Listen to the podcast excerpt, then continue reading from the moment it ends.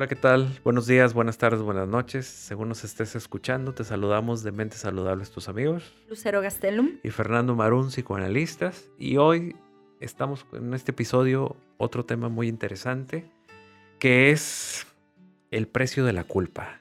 Así le llamamos. ¿Qué tan caro te sale? Sí, qué tan caro sale sentirse culpable y qué tan caro sale, pues, ser culpable también, porque es una diferencia muy, muy grande, ¿no? Y muchas personas se sienten culpables y tienen conductas con respecto a la culpa que sienten. Muchas personas hacen cada cosa increíblemente que, no puedes creer que por el precio de la culpa, a través del tiempo, vas, vas haciendo cosas que, terminas cansándote, que terminas agotándote, que terminas eh, haciendo que una relación pudiera hasta terminar o un trabajo puede terminar también gracias a la culpa o provocándote alguna enfermedad o provocándote un desgaste, un estrés, etc. Quedándote en una relación de sufrimiento. ¿no? no necesariamente que termine, sino postergar tu sufrimiento en esto. Así es. ¿Qué te parece, Lucero, si primero vamos a, a definir, bueno, qué es la culpa y luego lo diferenciamos de qué es un sentimiento de culpa, que no es lo mismo, obviamente? Bueno, una definición de culpa puede ser la imputación a alguien de una determinada acción como una consecuencia de su conducta. Una culpa sería, bueno, iba manejando, iba manejando a 100 por hora en zona escolar cuando indica que es 30 por hora y entonces el tránsito me para y digo, pues sí, tengo la culpa, yo iba manejando, si bien me va, eh, tengo, tengo la culpa o la responsabilidad porque sí, venía a 100 y tiene que ser 30. Entonces, asumo la responsabilidad o la culpa. Digo, bueno, lo que tenga que ser, ¿no? Y pago mi consecuencia. Y entonces ahí como esa culpa se puede enmendar, por así decirlo, y pagando la consecuencia porque una característica madura es asumir esa culpa, esa, esa acción, esa conducta que yo hice tuvo una consecuencia y lo asumo las dos partes. Cuando una persona asume estas dos partes hay como una regulación dentro del sistema de sentimientos, de pensamientos, en donde ya te sientes que compensaste, que reparaste y entonces lo que sigue. Y el sentimiento de culpa es esta sensación, este, este sentimiento eh, interno que, eh, permanente de haber hecho algo malo de esta sensación de sentir que somos malas personas, de hacer daño a los demás, de haber infringido alguna ley sin haberla hecho. Es, un principio de ética o es un principio de norma, tanto en situaciones reales como imaginarias, que producen un malestar muy frecuente. Entonces, en el sentimiento de culpa, pues es imaginario muchas veces. Tiene que ver con conflictos internos y no tanto en cuestiones en el afuera y en la realidad. Y este sentimiento de culpa puede ser inconsciente y nosotros podemos estar actuando en consecuencia de esto que es inconsciente. Sin darnos cuenta estamos pagando una consecuencia de una culpa que sentimos y por lo tanto estamos haciendo conductas que nos están llevando a, a, pues a tener una relación o a tener un laboral una relación de pareja, una relación con los hijos, una relación con el dinero, con los negocios, con, la, pareja. con la pareja, con todo. Y sin darnos cuenta nosotros estamos pagando ahí esto. Entonces, como es algo imaginario, como es algo que no existe en la realidad, pues habrá que ver de qué se tratan este tipo de situaciones. Y algunas manifestaciones que puedes ir captando en, como en tu reacción emocional, en, en eso que se siente, cuando haces algo o cuando alguien reacciona de cierta manera es pueden ser ansiedad, hay sensaciones como de vergüenza, de remordimiento o te estás reprochando una y otra vez, pero ¿para qué le dije eso? Es que hubiera dicho otra cosa, es que qué vergüenza, ¿qué van a pensar de mí? Todos esos pensamientos tienen que ver con esa culpa inconsciente. Entonces, si ya captaste dos, tres, cuatro, ojo, y esta produce una ansiedad y vives con ansiedad porque te sientes culpable por alguna situación.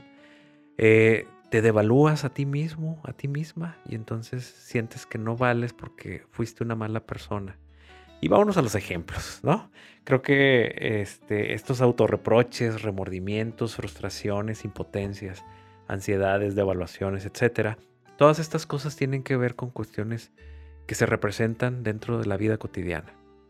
Un ejemplo podría ser, no, no me salgo de mi casa porque voy a dejar a mis padres solos y quién los va a cuidar. Y entonces esta persona podría no hacer una vida, podría encontrar de manera inconsciente parejas que no se van a quedar con él o con ella precisamente porque la culpa de poder o de la posibilidad de dejar a sus padres solos, entre comillas, no lo deja o no la deja y entonces sus relaciones de pareja son fracasos. Ese podría ser uno de los sentimientos de culpa. Sentimiento, porque no es la culpa la que la tiene. Así es. Bueno, otro ejemplo puede ser esos hijos que de pronto sienten la necesidad de resolverle a sus papás una serie de cosas que los papás pueden aprender y si no pueden aprender pueden preguntar. Entonces, muchas veces él, oye, mijita, pero ¿cómo saco este trámite? Tú dime, tú sabes, tú investiga. Y la hija o el hijo, sí, sí, sí, claro, yo te lo investigo, no te preocupes. Y la mamá se queda en casita o el papá se queda en casita y la hija o el hijo va y le averigua todo. Cuando ahorita tenemos tecnología, teléfono y formas de cómo investigar. Pero si no lo hace el hijo o la hija, se queda con la sensación de es que le estoy faltando a mis papás, es que qué malagradecido o malagradecida, es que ellos no pueden, es que pobrecitos. Ahora, si tu papá o tu mamá está en cama, no puede hablar, no puede moverse, ayudas, ¿verdad? Pero si tu mamá y tu papá pueden hacer todo, entonces tu mamá o tu papá se puede encargar de eso. Más bien estás sintiendo culpa. No estás teniendo culpa, estás sintiendo todos esos remordimientos. Fíjate, y en, en este ejemplo que estás diciendo, a veces es uno de los hijos es el que se encarga y el resto de los hermanos ni cuenta. Sordeados. Sordeados. Por otro lado, entonces es solamente un hijo el que se siente el culpable. A lo mejor es el mayor, o a lo mejor es el menor, no sé, o el del medio, pero generalmente es el mayor, pero siente la culpa y le quita toda responsabilidad a los hermanos en lugar de repartirla. Entonces, este es el sentimiento de culpa lleva a esta persona a querer controlar todo, a querer ser él o ella la que le da a sus papás y no es capaz de decir, vamos a distribuir entre todos los hermanos para ayudar a nuestros padres, no es capaz de hacer eso. ¿Por qué? Porque siente o se siente culpable si lo hace, porque siente que es él o ella quien debe de hacerlo y no permite eh, más. Obviamente, pues que mal acostumbra a los hermanos y los hermanos sienten lo, que la obligación es del otro y entonces los otros hacen su vida y esta persona puede seguir cumpliendo con este mandato de culpa que siente de manera interna o que también ha sido educado para eso. Hay papás que durante toda la vida les dijeron a sus hijos desde pequeños que tú me vas a cuidar, que tú me vas a... que está bien, pero una cosa es cuidar y otra cosa es no hacer una vida o sentirte culpable cuando definitivamente alguien más lo puede hacer o ellos mismos lo pueden hacer. Entonces, esto pudiera por ejemplo, provocar problemas de pareja, en donde cuántas veces no hemos escuchado en la clínica personas que, que pelean en pareja precisamente porque pues de tu sueldo, de tu dinero que, ganamos, le tenemos que repartir a tu familia mientras tus hermanos no le reparten nada a tus papás. ¿No? Y entonces el, el gasto que debería de entrar a esta casa se está repartiendo de manera injusta y todo por el sentimiento de culpa que tienes no resuelto contigo. Entonces se vuelve un problema eh, de pareja, de pleitos, y todo por no resolver este conflicto interno. Bueno, y ahí podría pasar a una parte de culpa en esta relación de pareja, en donde no hay algo equitativo y entonces si hay una responsabilidad que está incumpliendo uno de la pareja por este sentimiento de culpa. Es decir, está pagando el costo del sentimiento de culpa y no está equilibrando en la parte de la familia de manera objetiva, digamos que ahí sí, esa responsabilidad que a lo mejor podría tener, ¿no? Claro, y, se complican mucho las cosas. Y uno de los, de los costos que está pagando sería el pleito con la pareja, el pleito con, con la esposa o con el esposo, por un sentimiento de culpa que tiene que, que, saldar por otro lado y que no termina por resolver. Eso sería un sentimiento de culpa, ¿no? Así es, los reproches que van a venir también después, que, que, de pronto puedan salir de la pareja, que también puedan juntarse con un sentimiento de culpa junto con la culpa, porque es, es que no le doy lo suficiente, entonces estoy fallando como marido o como esposa y ta, ta, ta, y después vienen estos reproches a la familia nuclear. O sea, estás en la familia extendida y también en problema en la familia nuclear y después quién sabe qué sentimientos haya frente a los hijos, ¿no? Claro, y el reclamo y el reproche ahora de la, de la pareja afectada con los hijos. Es que tu papá, es que tu mamá tampoco me está cumpliendo con esto. Y entonces ahí se transmite eh, el, el sentimiento, por no resolver un sentimiento de culpa, se transmite por generaciones. Definitivamente ese es un, uno de los ejemplos en los cuales el sentimiento de culpa, que no es que signifique que seas culpable, sin embargo para nuestra mente inconsciente todo, todo culpable merece un castigo y por lo tanto el castigo llega en la relación de pareja por el sentimiento de culpa que tengo y que no puedo deshacer al menos de manera fácil. No, y es un enredo. Realmente son muchos afectos complejos que a veces en la misma terapia o en el mismo análisis desenredarlos y clarificarlos no está sencillo. Y si tú solito estás intentando entender por qué estás sintiendo toda esa culpa, a veces solo no se puede. Por ejemplo, una relación de, de, noviazgo, ¿sí? En donde él o ella le dice, bueno, este día no nos vamos a ver porque tengo una reunión con mis amigos. Y entonces la pareja lo o la chantajea y diciendo, me vas a dejar solo, me vas a dejar sola, yo quería salir contigo, y entonces le llena la mochila de culpas y la otra persona se va a la fiesta con una mochila cargada de piedras de culpa y entonces termina por no disfrutar ni la fiesta y termina por no estar con la pareja.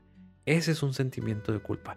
Por no arreglar a tiempo, por no poner las líneas rectas dentro de una comunicación y dentro de una madurez que no siempre se da, obviamente, ya ese, ese, ese evento se deshizo, ya no se pudo disfrutar ni de un lado ni del otro, ni se quedó con la pareja, ni disfrutó de la fiesta. Y entonces ahí está la culpa, un sentimiento de culpa, y también está la misma consecuencia como castigo por este sentimiento de culpa. Y ahí es donde se deshace todo, al final de cuentas, nadie gana. Nada más se complejizan mucho más las relaciones. Y ahorita me hiciste pensar también que en los ámbitos sociales hay algunas ocasiones en donde algunas jóvenes sienten la necesidad de invitar a sus amigas a ciertos planes y si no va a haber un reclamo por parte de ellas. Entonces es, ¿por qué, fui, sí, ¿por qué fuiste al plan y no me invitaste? Y es como, y entonces es, no subo nada a mis redes, que ni se enteren que fui, que porque sienten que están traicionando la amistad. Y es, no, tú puedes ir a los planes, no es tu obligación invitarlos o invitarlas no tienes que ir a todas partes con ellas, pero hay esa sensación o ese sentimiento de culpa que atormenta la mente. Y muchas veces es mejor la invito para que no se sienta mal conmigo, para que no piense que soy mala amiga, para que no me deje de invitar a sus planes. Y bueno, se hace un meollo todo. Y otro ejemplo podría ser en la cuestión laboral.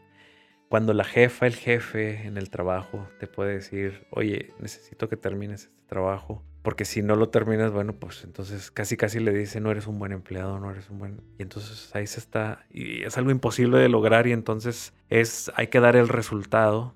Y por este sentimiento de culpa, de no ser el mal empleado, sobrepasas tus horarios, descuidas a tu familia, descuidas tu vida personal, tu vida emocional, de tu vida de recreación, descuidas todo por lograr ese, eh, no, no tener este e, este concepto o, regalarle la imagen de que eres un buen, un buen empleado o empleada al jefe o a la jefa. Y entonces es ahí donde el sentimiento de culpa se activa y también pues te hacen trabajar. Pero a veces existe un abuso muy grande porque aprietan el botón de la culpa y con este botón pues te hacen más productivo entre comillas porque pues ser productivo es otra cosa, pero asimila más a la explotación, ¿no? Dale. Y eso es la parte patológica de todo esto, que no está regulado y entonces la persona por no poder arreglar, ya sea hablando con el jefe o la jefa, ya sea dirigiéndose a un jefe superior ya sea renunciando en dado momento a un trabajo que te están casi casi explotando o explotando. Y, pero están utilizando esta parte de la culpa para poder sacar los beneficios. Eso es algo muy enfermo y eso es algo que no nos va a llevar a ninguna mente saludable definitivamente porque te vas a estresar, te vas a enojar, no vas a hacer vida, vas a desorganizar todos tus vínculos que tienes sociales, familiares, este, de todo tipo. Y entonces vas a terminar tornando al, final de cuentas, porque si, si el objetivo es estar apretando el botón que con la culpa vas a funcionar, pues un día vas a explotar. Psicológicamente hablando, vas a tener que explotar. ¿Sí? Entonces, ese es otro de los ejemplos en los cuales el sentimiento de culpa es una herramienta muy dañina, tóxica, enferma, patológica, etc. Que, que muchas veces, bueno, muchos lo vivimos, lo hemos vivido, y yo creo que todos nos hemos identificado en alguna ocasión de nuestras vidas con este sentimiento, sentimiento de culpa a diferencia de una culpa, ¿verdad? Bueno, también quisiera poner un ejemplo de padres e hijos, porque estos sentimientos de culpa que pueden llegar a tener los padres frente a la crianza, por ejemplo, cuando recién empiezan a ir a trabajar y los tienen que dejar, o cuando no pueden acompañarlo al partido de fútbol o de tenis, o que no pueden acompañarlo a los juegos, al parque, hay una sensación de le estoy faltando a mi hijo. Y después vienen compensaciones en este sentimiento de culpa de, no, no importa, mijito, no hagas la tarea, no pasa nada. No, no importa, Te mijito. compro todo lo que te doy con dinero todo lo que no estuve contigo y está el sentimiento de culpa y lo estoy maleducando al final de cuentas. No te comas eso de verduras. Entonces, esos límites que tendrían que ponerse de no dar todo o de permitir todo, se dan muy frecuentemente en la relación de padres e hijos. Me hiciste pensar en todos estos padres, madres, trabajadores que, que tienen un gran sentimiento de culpa porque no pueden darle a sus hijos el tiempo, la energía, el cuidado que requieren y entonces tratan de compensar con muchos permisos, dinero y cosas y al final de cuentas pues el sentimiento de culpa sigue porque por estar ocupados tanto tiempo no, no pudieron darle esto, ¿no? Y entonces también eso hay que, hay que trabajarlo para regularlo. También hay otras personas que tienen un sentimiento de culpa pero por su propia personalidad. Hay personas que son muy cuadradas, muy perfeccionistas, muy exigentes consigo mismas y por lo tanto cargan siempre un sentimiento de culpa. Si las cosas no son perfectas, me voy a sentir culpable. Si el trabajo que tengo, el proyecto en mi trabajo que tengo que entregar no es perfecto, entonces no voy a poder dormir hasta que lo haga. Y todo este tipo de cosas que tienen que ver con la personalidad pues obviamente que, también van a afectar la vida eh, de una mente saludable en una persona y tiene que revisar esta parte de su forma de ser, ¿no? Otro ejemplo de estas personas que tienen un carácter más pasivo, más sumiso y consigue una pareja que es más exigente, más demandante o más enferma que está pidiendo y pidiendo atención y pidiendo cosas y pidiendo siempre. Y entonces siempre va a haber un abuso de uno al otro porque el otro siempre va a querer agradar a la pareja, siempre va a querer darle lo mejor. Y el botón más fácil es pues ponerle el sentimiento de culpa porque mientras más aplaste el botón del sentimiento de culpa pues más vas a, cumplir mis deseos, mis caprichos y todo lo que yo te pida me lo vas a dar y será algo interminable, ¿no? Es una relación muy desgastante para la persona complementaria, la que está ahí eh, eh, tratando de agradar y va a tener que ser algo pues, muy difícil durante el tiempo que dure, porque generalmente es un carácter, estamos hablando de muchos años que puede durar hasta que la gente se cansa y entonces busca ayuda y entonces se decide a cambiar y entonces se decide a trabajar para cambiar porque ya no puede más. Bueno, y aquí la recomendación sería poder platicar todos este tipo de situaciones, porque platicándolo, ya sea tus amigas o alguien más, te vas a dar cuenta y vas a ver las reacciones de los demás en el sentido de, oye, pero eso no es normal. Oye, pero ¿por qué te sentiste mal si hiciste tal y tal cosa? ¿No? Entonces, porque muchas veces no lo platican porque da como temor, como incomodidad, como qué van a decir, mejor no lo digo pero platicándolo, aunque no sea en terapia, o sea, el primer pasito sería platícalo con tus amigas y vamos a ver qué te dicen, ¿no? También hay gente, bueno, que tiene una conciencia moral muy rígida y esta conciencia moral no les permite hacer cosas que desearían hacer, que en realidad no son malas, pero, pero la moral no se los permite. No estamos hablando de que hagan cosas desfigures, este, exagerados, pero su moral es tan rígida que todo es malo. Y si todo es malo, entonces yo no puedo hacer nada porque todo me va a provocar una culpa si, si, si digo algo, si me expreso como soy, si digo lo que pienso, si hago lo que quiero dentro de los límites normales de no afectar a nadie.